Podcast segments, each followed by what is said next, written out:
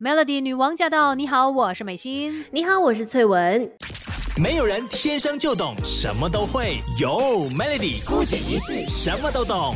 今天我们在姑姐医师要跟你聊的这个话题呢，就是塑胶威力，它已经是在我们的生活当中无处不在了。哎呀，而且呢，对我们的健康来说也是一大隐忧哦。嗯，它甚至会对我们身体造成各种负面的影响。所以今天我们来了解更多。可是说到这个塑胶威力，可能大家就会说，嗯，跟我有直接的关系？它在哪里？我从来没有看到过它呀。啊，就是看不到它。它就是在任何你所使用的。塑胶产品上面不只是这样吧，因为其实呢，在这个塑料垃圾它们详解的过程当中，就会产生塑料微粒嘛。它真的很小很小很小，所以它几乎在我们这地球上面是无所不在的。空气中、土壤里面、河流或者是海洋等等，甚至之前也看过有这样子的资讯，就是说连下雨这个雨水里面都有这些塑胶微粒。对，然后我我们日常生活当中哦，什么地毯啦，或者是一些。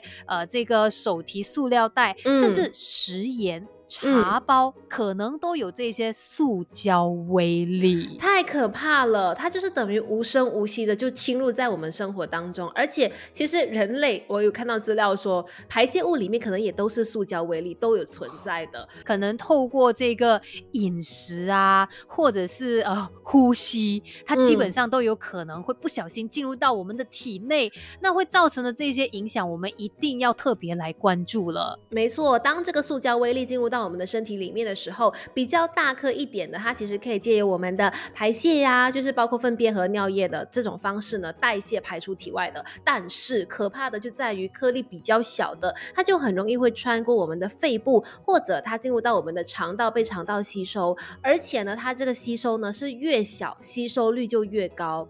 而小于十微米的塑胶微粒，它更加可能从这个肠道进入到淋巴，进入到我们的循环系统等等更。小的甚至可以进入到我们的脑袋里面。嗯，你想看那个十微米有多小？其实，呃，这个微米呢，一微米是等于一毫米的千分之一，所以它是真的很小很小的，根本感觉不到。对你不要说我怎么可能我吃进去的东西我有看的，你是看不到它的，你知道吗？这些塑胶微粒真的是看不到的，所以它的那个体积啦，如果越小的话呢，基本上它会去到我们身体里面，好像越多的。地方，那像我们刚才说到这个小于十微米的，就会从这个肠道，然后进入到我们的淋巴，甚至大脑嘛，那就会引起我们身体各种的反应，像是有可能呢，就会导致我们的细胞损伤，甚至呢有这个炎症的发生，或者是有一些神经毒性啊，然后造成我们 DNA 的损伤等等。所以这个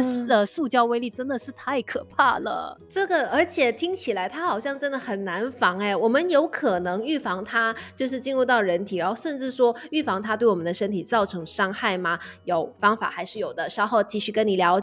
这世界的大事小事新鲜事，让我们帮你 Melody 姑解一世。我们刚刚也说，塑胶微粒它很小嘛，其实它很容易就会进入到我们的生活里面，然后我可能影响到生活，怎么样防范它呢？所以我们就要从一些方式上面来下手啦。其实先说一下我们喝的水就好了。如果说你尽量的就是喝家里面的那种家用水，尽量的减少去喝瓶装水的话，那就算做到。的第一步哦，至少你不会这么容易喝到那一些呃塑胶微粒。啊，这个几率是可以少很多的哦。因为家里面的饮用水，它至少已经帮你过滤过了嘛。嗯哼，那就是说，如果你是喜欢用保特瓶，可能你用完了之后又继续用这个保特瓶来装水喝的话，很有可能这个塑胶微粒它还是存在。所以连这个这样子的习惯你都要改变。嗯，所以呢，我们就可能多喝家里面的这些饮用水啦，因为过滤的关系可以降低你喝。喝下塑胶微粒的风险，嗯，再来哦，这个塑胶微粒它虽然可以进入到我们的人体，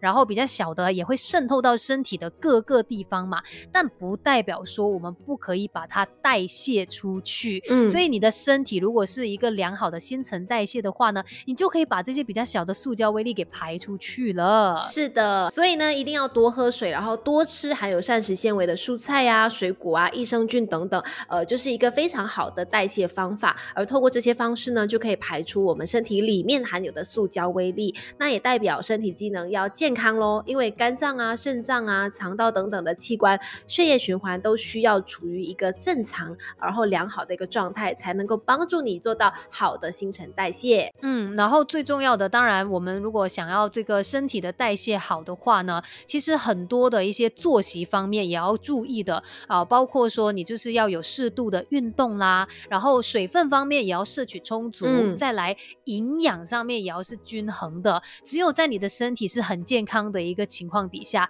你的代谢机制就会维持一个正常的运作。那么呃，这一些塑胶微粒哦，对你来说伤害可能没有这么大，因为至少你可以去平衡掉它啊，平衡掉这一些伤害，那就可以更好的照顾我们自己身体的健康。当然也是，我觉得啦，减少使用一些塑胶制品，可能也会让你有更小的机会接触到这么多的塑胶微粒。嗯，重点就是我们每一个人都要好好的照顾好自己。没有人天生就懂什么都会，有 Melody 孤姐一世什么都懂。